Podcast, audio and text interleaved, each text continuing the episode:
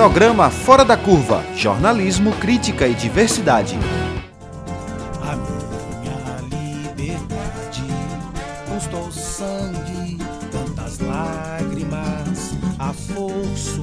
Em 2019, o número de casos de violência contra veículos de comunicação e jornalistas aumentou 54%, segundo a Federação Nacional dos Jornalistas, a FENAGE. Com a chegada da pandemia e a manutenção das eleições, os índices devem subir ainda em 2020. As agressões aos jornalistas na cobertura da pandemia vêm sendo recorrentes, principalmente pelas tentativas de descredibilização da imprensa.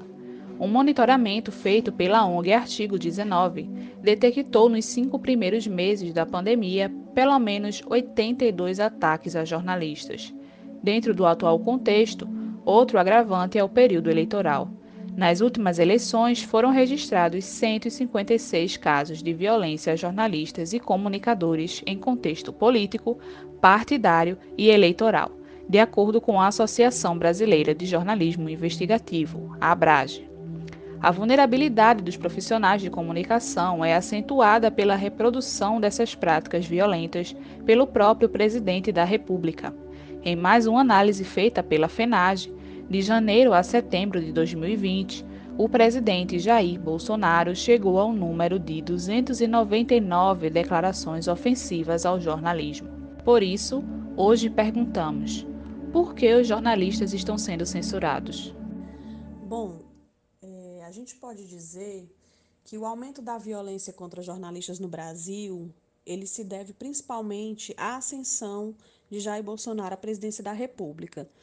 Segundo o relatório anual da violência contra jornalistas e ataques à liberdade de imprensa no país, elaborado pela Federação Nacional dos Jornalistas em 2019, nós tivemos só pelo presidente da República 121 casos de ataques a veículos de comunicação e a jornalistas.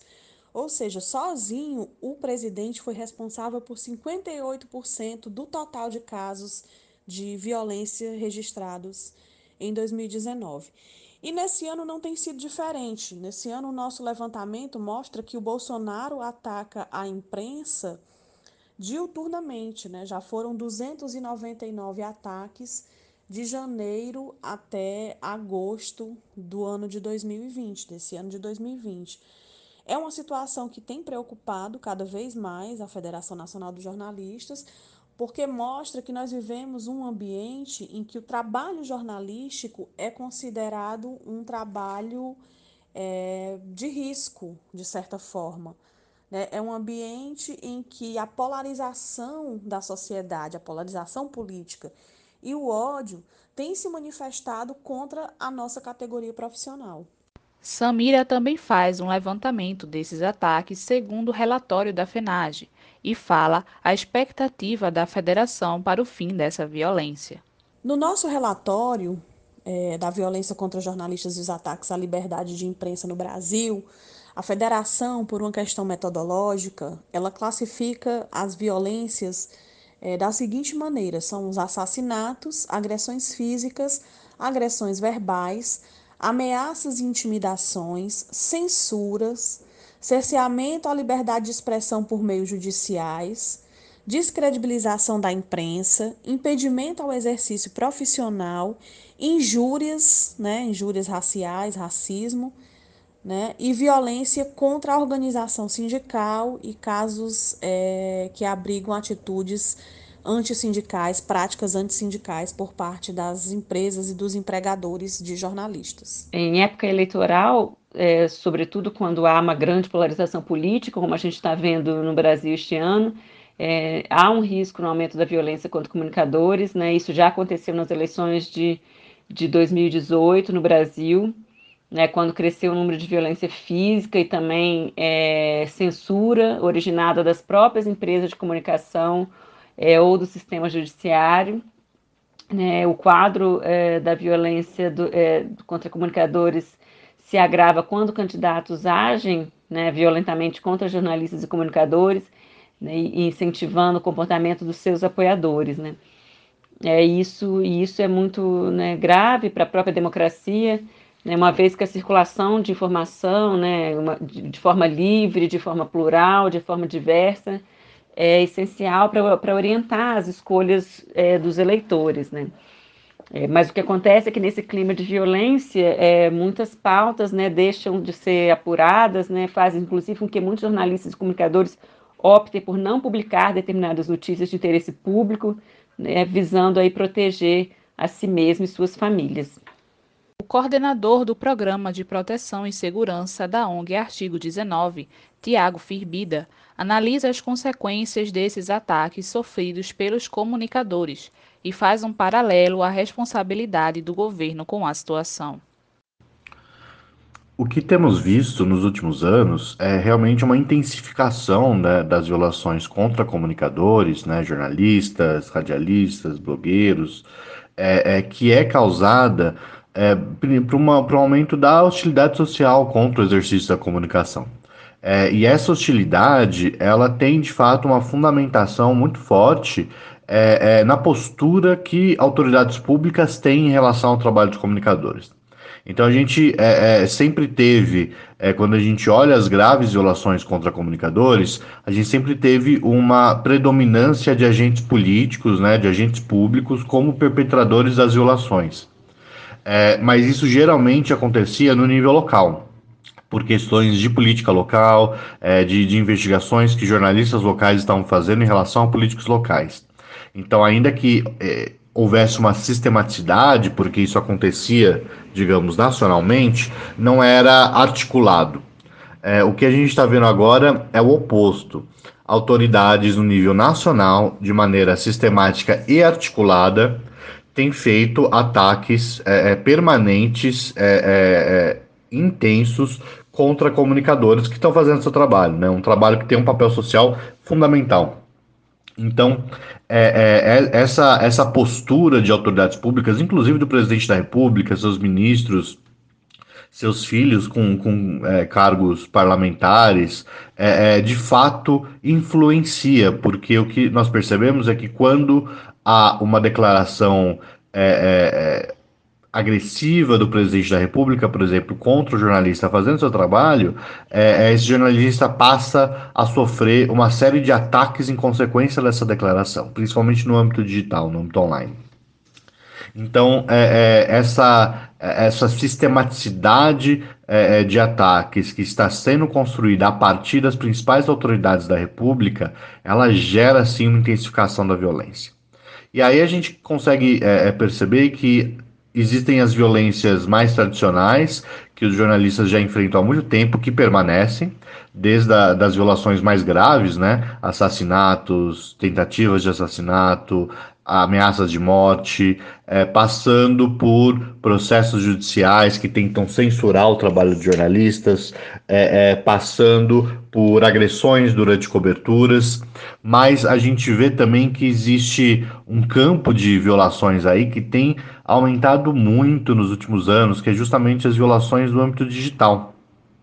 Então, o que percebemos são, às vezes, ataques em massa é, no âmbito online contra jornalistas, que muitas vezes impedem o trabalho é, de jornalista, geram é, uma série de consequências pessoais para a vida dessa pessoa. Nós, nós vemos também exposição de jornalistas, né? às vezes pelo, pela própria, pelas próprias autoridades públicas, né? que expõem o jornalista de maneira pessoal, é, é, ou é, dados pessoais jornalistas são é, também expostos, divulgados na rede, gerando a partir desses dados também uma leva de ataques. Então, é, quando nós olhamos essas violações no âmbito digital, que tem se, se aumentado muito nos últimos anos, é, isso traz uma preocupação adicional porque é, no âmbito digital é muito mais difícil que a gente consiga, de fato, é, é, é, acompanhar, monitorar isso de maneira precisa, que as autoridades públicas de fato investiguem é, é, e processem é, quem está por trás dessas violações. E aí a gente tem uma série de outras dimensões no âmbito digital que, que fazem com que seja ainda mais complexa a, a o acompanhamento dessa, dessa, dessas violações. Por exemplo, a própria lógica das plataformas funcionarem, a lógica algorítmica que, que faz com que seja muito difícil a gente entender como certo que tipos de ataque vão, vão ter mais repercussão, que tipos de ataques vão ter menos repercussão. É, temos é, a própria inabilidade, a falta de resposta das plataformas de mídia social quando é, é recebem denúncias nos seus canais de denúncia, é, é, intensifica e facilita que essas violações ocorram. então, é, uma série de, de, de questões que é, fazem com que de fato a gente esteja entrando num terreno é, difícil de pisar, no sentido de que a gente tem mais dificuldade de monitorar, tem mais dificuldade de investigar e processar. Ah, quando a gente olha todo esse contexto é, é, sob a perspectiva do contexto eleitoral, da conjuntura eleitoral, é, é, a, os desafios aumentam. Né? A gente sempre tem, todo ano eleitoral, a gente tem um aumento das violações, se não necessariamente das violações mais graves, pelo menos de outros tipos de violação, como agressão física, é, quebra é, e, e, apreensão de equipamentos durante coberturas, ou mesmo processos judiciais. É, o que a gente está vendo agora é que essa intensificação está se dando no nível justamente digital. É, então, é, a, gente, a gente sabe que no, no contexto eleitoral existe uma intensificação dos, dos ânimos, né? uma intensificação da polarização política e é, a, a, os, os, interesses, digamos, daqueles que estão no poder é, podem ser questionados é, de maneira mais efetiva durante o processo eleitoral, o que faz com que muitas vezes eles reajam é, de maneira também mais agressiva. Então isso acontece, nós, é, isso em todo o período eleitoral nós vemos esse padrão. É, o que está acontecendo agora é que nós já, antes mesmo de entrar no período eleitoral, já estávamos num, num processo de muita polarização e de, de, um discurso público muito agressivo e muito hostil ao trabalho de comunicadores. Então, realmente, a conjuntura eleitoral ela intensifica isso, porque candidatos é, que tenham um comportamento é, é, espelhando, por exemplo, o comportamento do presidente da República, de ataques sistemáticos contra comunicadores, eles, eles tendem sim a, a, a, legitimar ataques que seus apoiadores fazem. Isso é o que acontece no âmbito federal. Né? Então, os ataques do presidente da República, vemos que claramente é, é, legitimam e incentivam que os seus uh, apoiadores façam outros tipos de ataques até mais graves. E isso pode acontecer também no âmbito é, local é, é, de candidatos que no nível das eleições municipais também é, é espelhem esse comportamento. Então isso é uma preocupação é, especial que a gente tem que ter. Né? A gente sabe que existe é, o governo, o Estado brasileiro, ele tem obrigações a cumprir. No, no, no, a respeito da proteção de comunicadores, né? Ele tem obrigações internacionais assumidas, né? O Estado brasileiro tem obrigações de prevenir essas violações, principalmente utilizando de um discurso público que não é, é, piore sua situação e que denuncie a violência que comunicadores sofrem. Então a gente vê que isso é pesadamente violado atualmente. Né? A gente, artigo 19, é, é, monitorou ataques vindos do presidente da República, seus ministros e seus filhos com mandato é, legislativo, é, desde que o presidente assumiu em janeiro de 2019 até setembro de 2020, e monitoramos 449 é, declarações agressivas, deslegitimadoras, desqualificadoras. É muita coisa, não há precedentes. Então, nesse âmbito da obrigação de prevenir, é, a gente já vê que não existe qualquer possibilidade do governo, é, com a política que tem hoje, é, é, seguir essa obrigação. Do ponto de vista da obrigação de proteger, que é a segunda obrigação que o Estado brasileiro tem no, no âmbito internacional, a mesma coisa. A gente tem um programa de proteção a, defensores de direitos humanos e comunicadores sociais que não funciona. Desde que os comunicadores foram inclusos no programa em 2018, é, de lá para cá, enfim, dois anos, é, só dois comunicadores foram inclusos no programa, sendo que um deles já nem está e o outro não recebe nenhuma medida efetiva de proteção. Então, existe uma desestruturação completa das medidas do Estado para proteger comunicadores em risco, que aumenta ainda mais é, é, a lógica das violações. E, por fim, a terceira obrigação do Estado brasileiro que não é cumprida é justamente a obrigação é, de investigar é, e punir crimes contra comunicadores quando eles acontecem. E aí a gente vê que a impunidade é absoluta. Então, a, a, a artigo 19 analisa, é, analisou casos de, de homicídios contra comunicadores desde 2012, é, é, são mais de 30 casos, e desses a maioria ainda é, é, não teve qualquer desfecho é, positivo no sistema de justiça. A maior parte deles é, simplesmente é, é, para nas no inquérito policial, é arquivada, ou, na melhor das hipóteses, quando avança no sistema de justiça, quando vai a julgamento, que é muito difícil, quem vai a julgamento são só os executores dos crimes, nunca os mandantes né, o que faz com que a, a, a estrutura de impunidade permaneça e, e a falta de responsabilização é, é, nesses crimes é, permite que eles continuem acontecendo. Então a gente está numa, numa estrutura de violações bastante complexa e que, infelizmente, no atual cenário político-social, é, a tendência é que piorem, é que se intensifiquem, é, é, em grande medida por responsabilidade direta das mais altas autoridades do país. A coordenadora executiva do Intervozes e Coletivo Brasil de Comunicação Social, Olivia Bandeira, comenta os motivos do aumento da violência contra os jornalistas. A violência contra jornalistas e comunicadores não é uma novidade no Brasil, né? É, a gente tem visto desde 2019, com a posse de Bolsonaro, no entanto, né, um aumento dessa violência.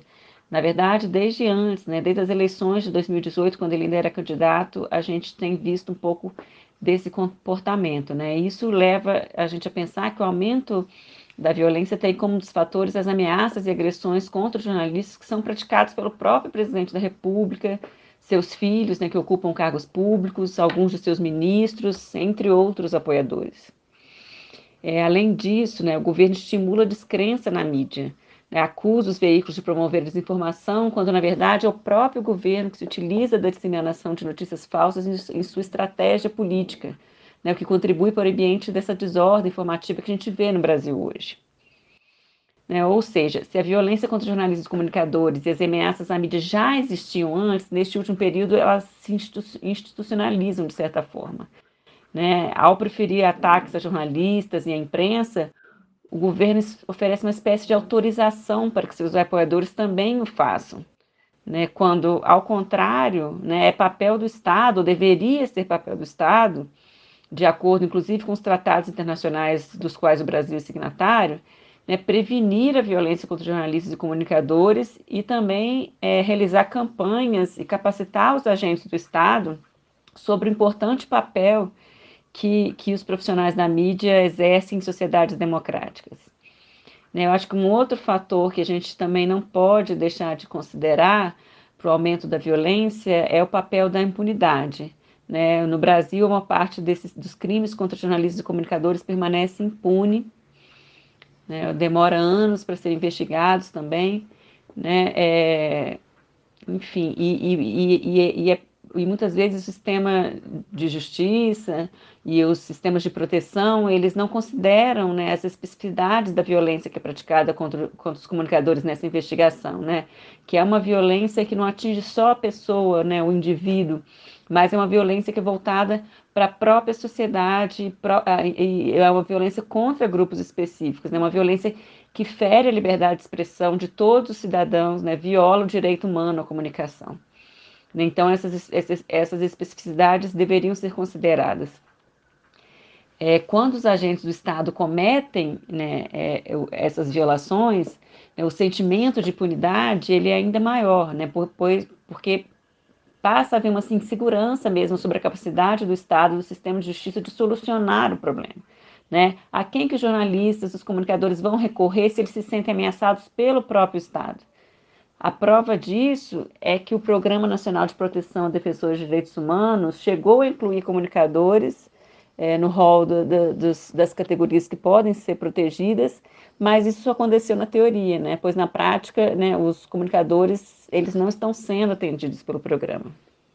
Olivia também aponta como a censura pode influenciar a passagem da informação para a sociedade e como isso se agrava nos períodos eleitorais. Bem, são vários tipos de, de violência né, praticados contra jornalistas e comunicadores, né? Entre elas, a gente tem a censura, né, como, como bastante central, Existe a censura que é promovida por agentes do Estado, né, que pode ser uma censura direta mesmo nos conteúdos, ou mesmo uma censura indireta, por exemplo, a censura econômica, né, por meio da distribuição de verbas públicas de publicidade.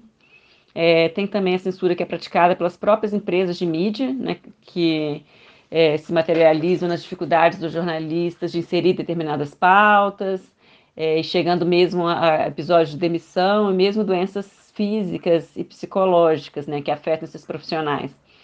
A censura também pode ser praticada pelo poder econômico, né, pelos agentes econômicos, também na, na distribuição das verbas publicitárias, né, ou também mesmo na pressão pra, pra, é, sobre as empresas de comunicação, né, para não, não é, pautar determinados temas. E esse clima de censura que vem de agentes diferentes acaba gerando também autocensura, né, dos próprios jornalistas, comunicadores, né, que se, que se que evitam falar de determinados assuntos, ouvir determinadas fontes com medo de serem atacados, de serem agredidos, de, de perder emprego, de sofrer assédio, né, etc. É, uma outra forma de violência é a criminalização, né? A gente tem leis como as leis que, que penalizam calúnia, difamação e também a ideia de desacato, né? é, que, que acabam sendo utilizadas para pressionar os, os, jornalistas e os comunicadores, para destruir reputações também. É, essa, essa criminalização atinge de forma diferente os grupos diferentes, né? Por exemplo, a, os, quando a gente fala dos comunicadores populares, essa criminalização atinge esses, esses, esses profissionais esse, no cotidiano, né, e de forma mais acentuada, né, o que mostra como a questão da criminalização também está associada a questões territoriais, de raça e de classe. Né, a, é, as leis também podem criminalizar categorias inteiras, né, por exemplo, como as, as legislações de rádio comunitárias, que muitas vezes são utilizadas para restringir, mesmo criminalizar é, o trabalho dessa categoria, né? Em termos de violência física, a violência mais extrema é o assassinato né, de comunicadores, é, né, e atrelado a isso a gente tem é, outros tipos de violência, né, as agressões, as ameaças.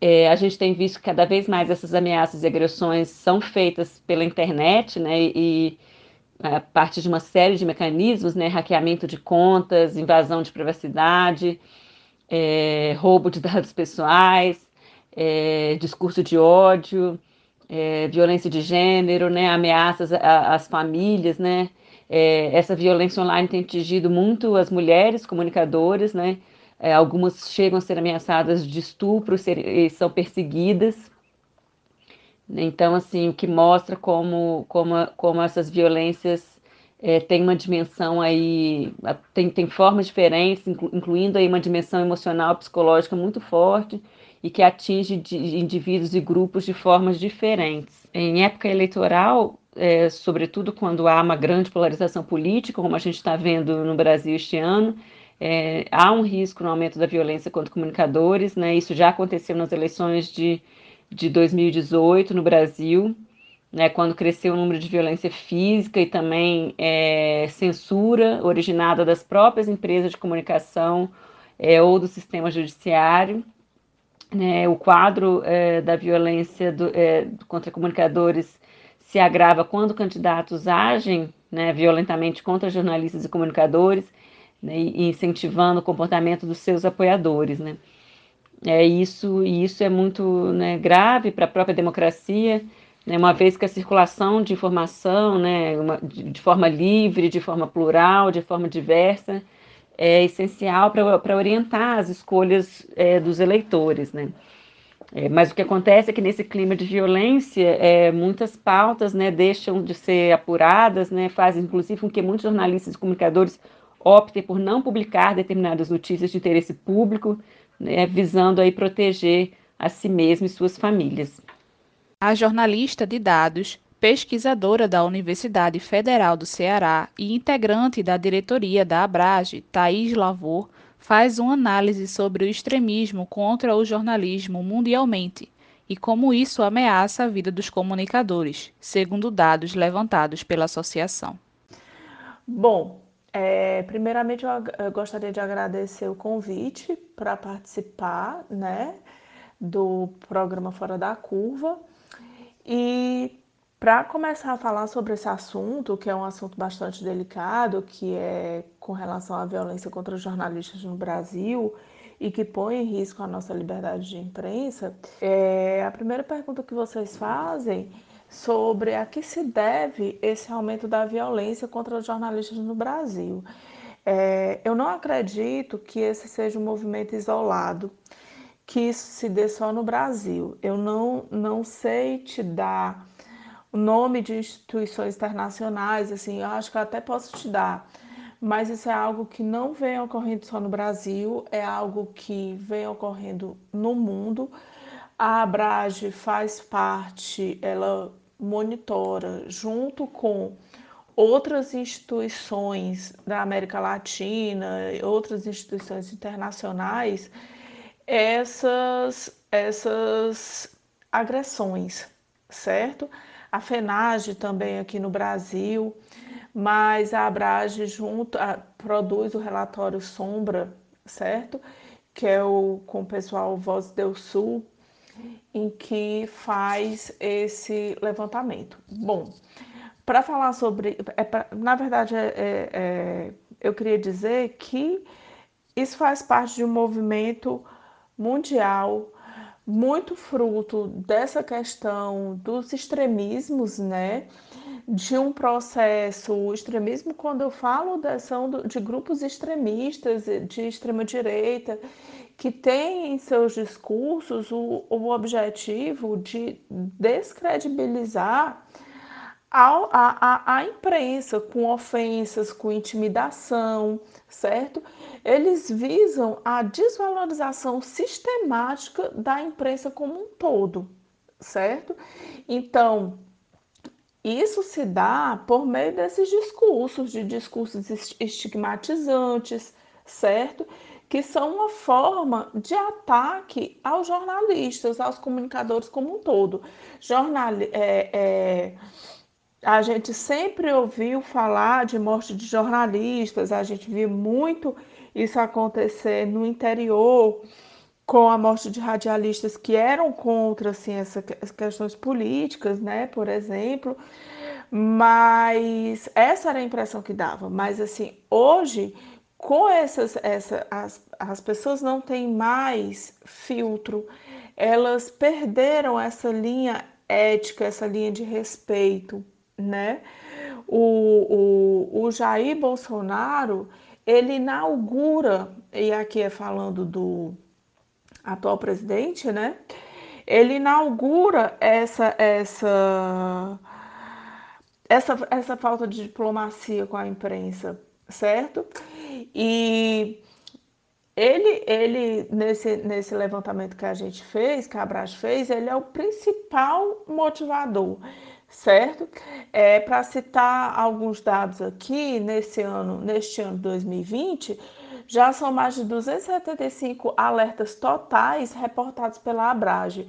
E os discursos estigmatizantes, eles representam 37% deles, seguido de um aumento, olha só, de um aumento nos indicadores para agressões, ataques e restrições ao acesso à internet, certo?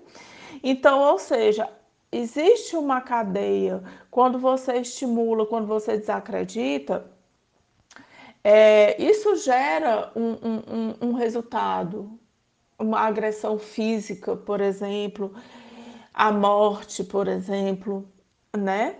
Mas, enfim, contextualizando tudo isso, é, é falar que isso se deve a essa onda, a esses discursos estigmatizantes que vão que, que tem essa forma né, de ataque a jornalistas e comunicadores, que, ado que é a, a estratégia adotada por essas autoridades públicas, por esses políticos, certo?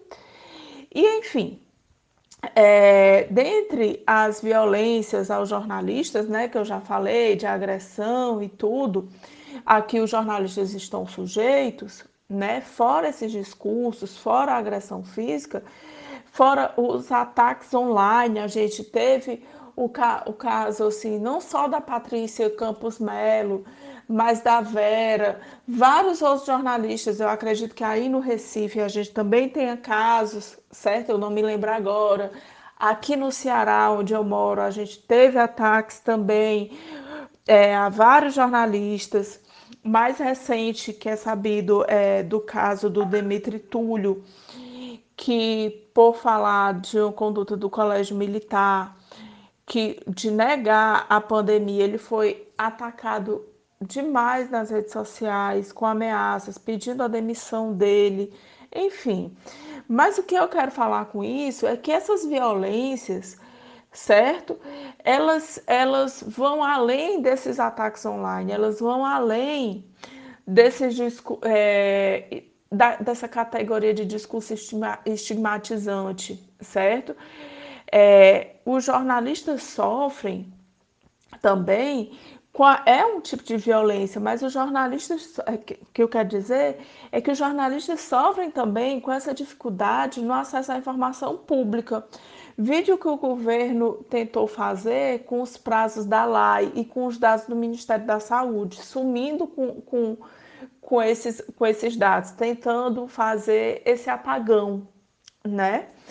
Então, e com, sem falar com assédio judicial, como os processos para retirada de conteúdo, uso dos juizados especiais civis criminais para intimidar, desculpe, como nos casos do Reinaldo Azevedo e do João Paulo Cuenca, por exemplo.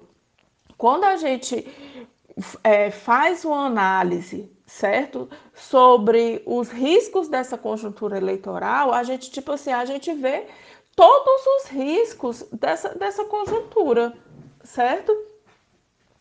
Que se, que se materializa nesses discursos, certo? E que levam a, a, a população, aos seguidores, né?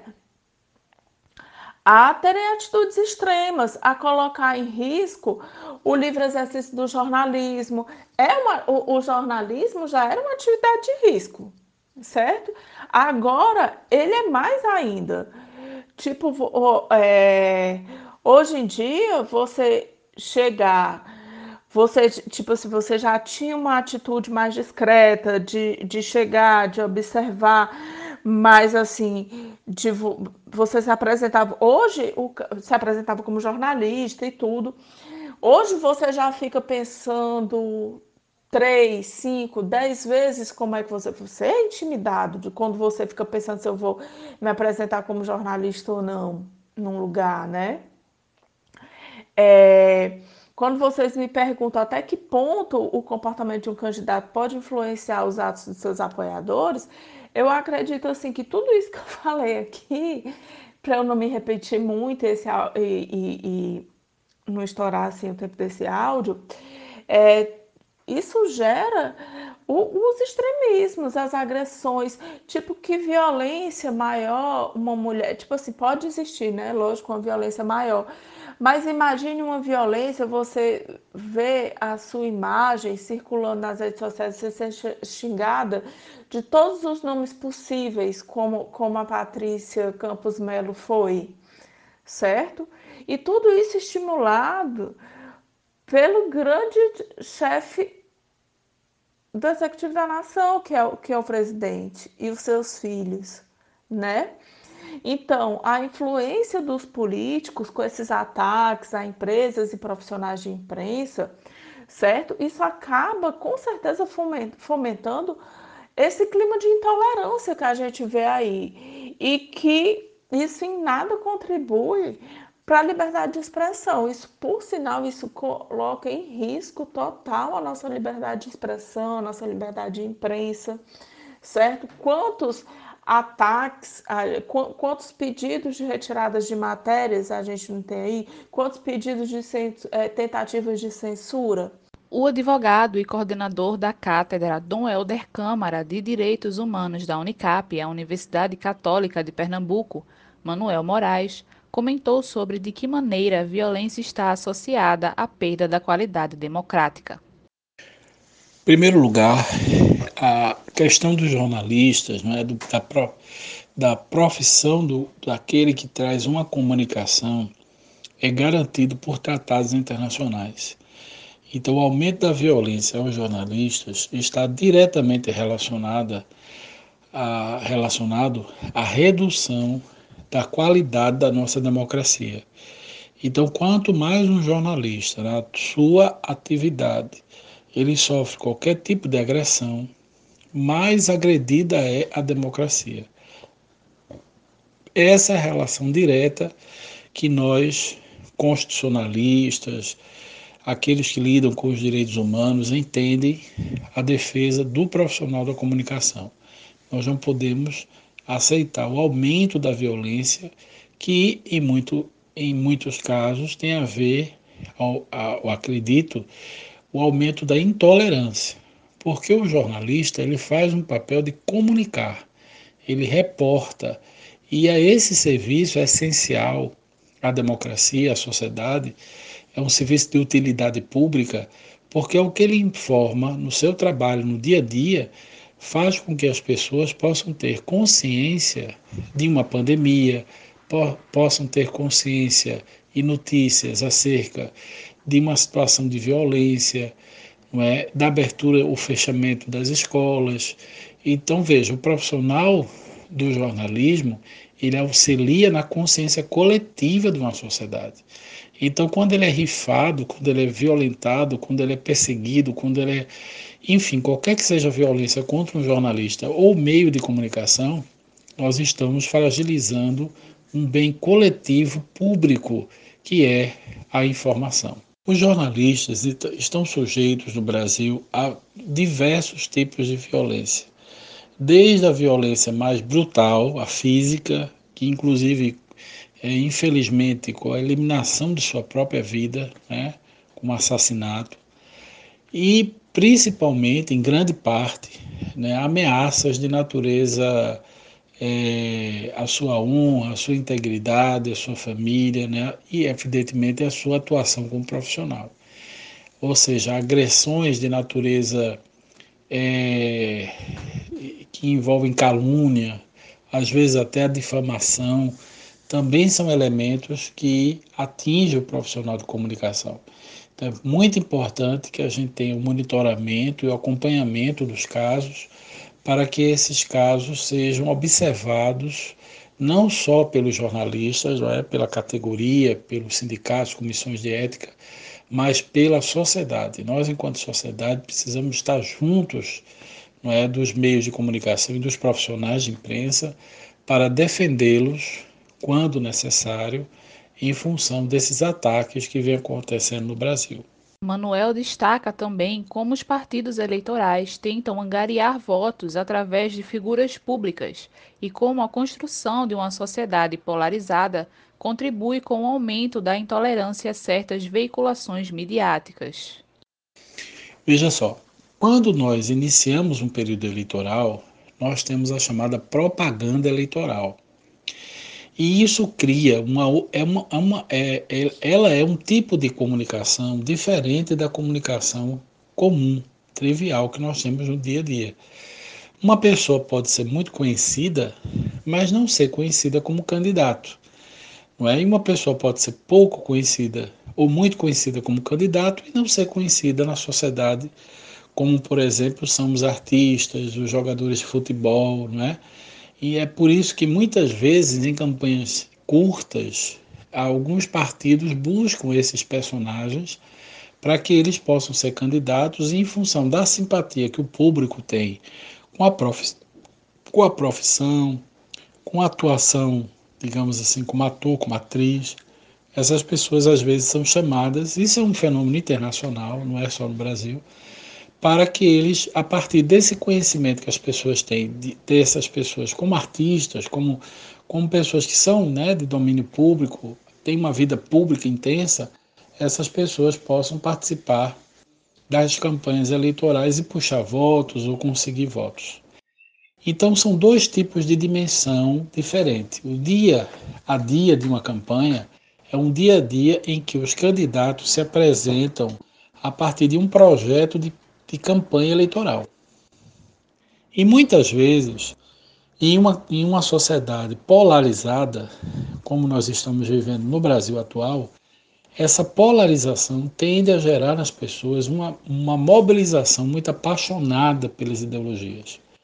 E essa movimentação muito apaixonada tem um dano colateral, que é a violência e a intolerância com o, a imprensa ou com o profissional do jornalismo que atua na cobertura, ou atua né, nesse processo de esclarecimento das contradições que a campanha política gera. Porque na campanha política, todos os políticos são apresentados como personagens, inclusive que são todos eles apresentados de forma idealizado, né? idealizada. Então, um jornalista competente, ele tem como função muitas vezes mostrar que essa pessoa, esse candidato, esses candidatos ou determinados partidos ou coligações, eles têm por trás é, compromissos ou eles têm por trás uma série de contradições que só um profissional da comunicação, estudando o fenômeno da política, das coligações naquele local, tem condições de identificar. Então, quando ele faz isso, ele presta um serviço à sociedade, porque ele torna público um bastidor da política e, portanto, ele torna público a, a, um, o, ele desnuda não é, todas aquelas camadas de verniz que os candidatos, digamos assim, usam para que eles se apresentem na foto. Né? O jornalista ele não reproduz uma foto, ele tem que identificar na notícia que ele, que ele produz, no trabalho que ele desempenha, a informação pública, né?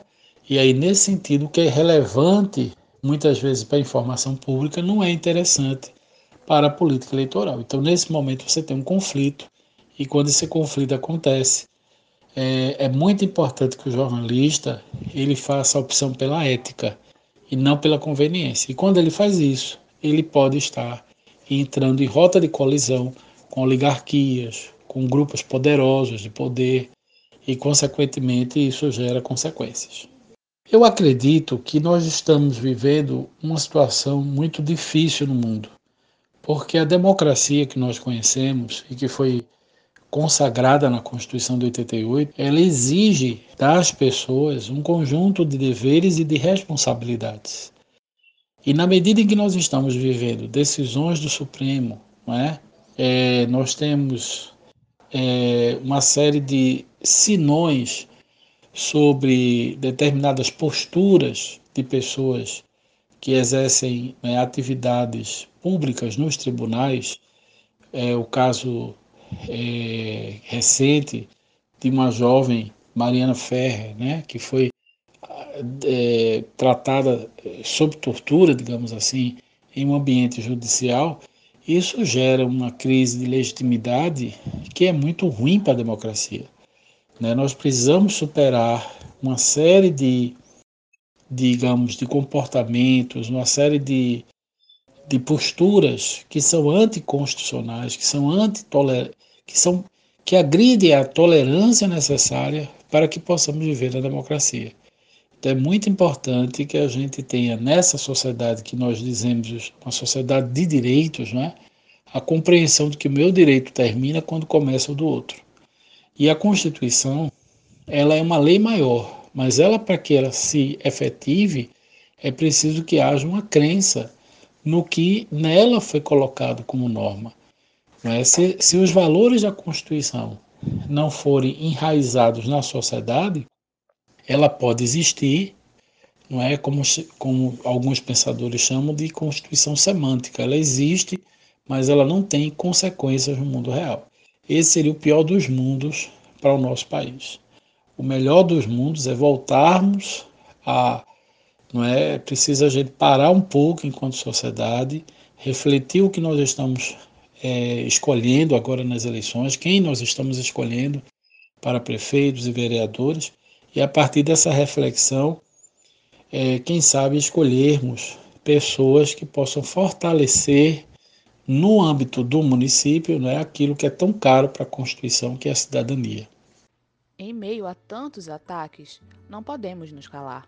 O jornalismo é parte essencial da democracia. Muitos direitos, como as liberdades de expressão e informação, começam nas práticas jornalísticas. Hoje, Com a disseminação de inúmeras notícias falsas, ter informação confiável faz toda a diferença. É preciso valorizar, mais do que nunca, os jornalistas e as suas contribuições no exercício da cidadania. Que uma nova mudança em breve vai acontecer. E o que algum tempo era novo, jovem, hoje é antigo. E precisamos todos rejuvenescer.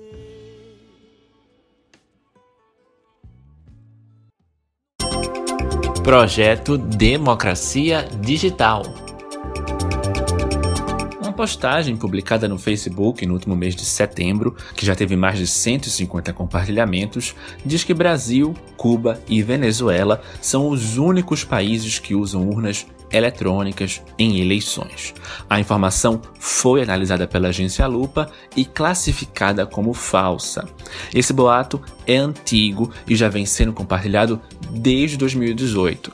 Na época, o Tribunal Superior Eleitoral, o TSE, publicou um esclarecimento para mostrar que a informação está mesmo incorreta. Atualmente, 26 países, como Índia e Peru, usam urnas com tecnologia eletrônica para eleições gerais. Outros 16 países utilizam esses equipamentos em pleitos regionais. Os dados são do Instituto Internacional para a Democracia e Assistência Eleitoral. No caso da Venezuela, o voto é eletrônico. A legislação eleitoral de Cuba em nenhum momento cita alguma informação sobre o uso de urnas eletrônicas na votação. Também no Facebook circula uma foto de uma carreata com diversos políticos do PSB aglomerados. Nela aparece o candidato à prefeitura do Recife, João Campos. A legenda diz que a foto é da campanha atual. A informação foi analisada pela lupa e não é verdadeira. A foto foi tirada em setembro de 2018 em uma carreata na cidade de Santa Cruz do Capibaribe, durante as eleições gerais daquele ano. A imagem foi publicada no Facebook do deputado estadual Diogo Moraes, do PSB, no dia 24 de setembro de 2018. O registro, portanto, é anterior à pandemia. E o candidato à prefeitura do Recife pelo Democratas, Mendonça Filho, disse em publicação no Instagram, no último dia 5 de outubro, que a arrecadação de multas de trânsito aumentou 378% nos últimos quatro anos. Mas, segundo checagem da agência Lupa, a informação não é verdadeira. De 2016 a 2019, houve um aumento de 278% no valor arrecadado com multas de trânsito no Recife, consideravelmente menor do que Mendonça afirmou na publicação. O dado oficial é da Autarquia de Trânsito e Transporte Urbano da capital, a CTTU. A assessoria do candidato admitiu à lupa que o aumento foi de 278% e não 378%, como ele havia dito. O projeto Democracia Digital é uma iniciativa da Lupa, do Instituto de Tecnologia e Equidade e do Movimento de Combate à Corrupção Eleitoral, com apoio do WhatsApp e dos tribunais regionais eleitorais de todo o Brasil. As checagens produzidas são distribuídas gratuitamente a rádios universitárias do país, com o apoio do Instituto Brasileiro de Ensino, Desenvolvimento e Pesquisa. O programa Fora da Curva faz parte dessa rede e você pode encontrar as checagens do projeto na íntegra no site www.programaforadacurva.com.br. Roberto Peixoto para a Rádio Paulo Freire. Esse podcast teve a produção e supervisão de Cecília Almeida e Adriana Santana. Roteiro e apresentação por Pedro Dias e Larissa Evelyn. Edição por Luane Barbosa. Acompanhe as nossas redes sociais, arroba Programa Fora da Curva no Instagram, Programa Fora da Curva no Facebook e arroba Prog Fora da Curva no Twitter.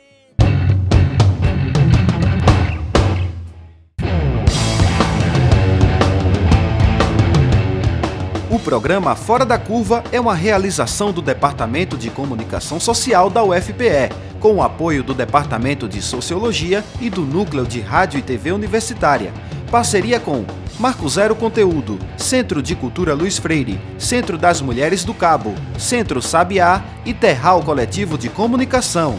Esse programa fica disponível nas nossas redes sociais, na nossa página do Facebook, no canal do YouTube e no Mixcloud. A música tema do nosso programa foi composta pela banda Diablo Motor.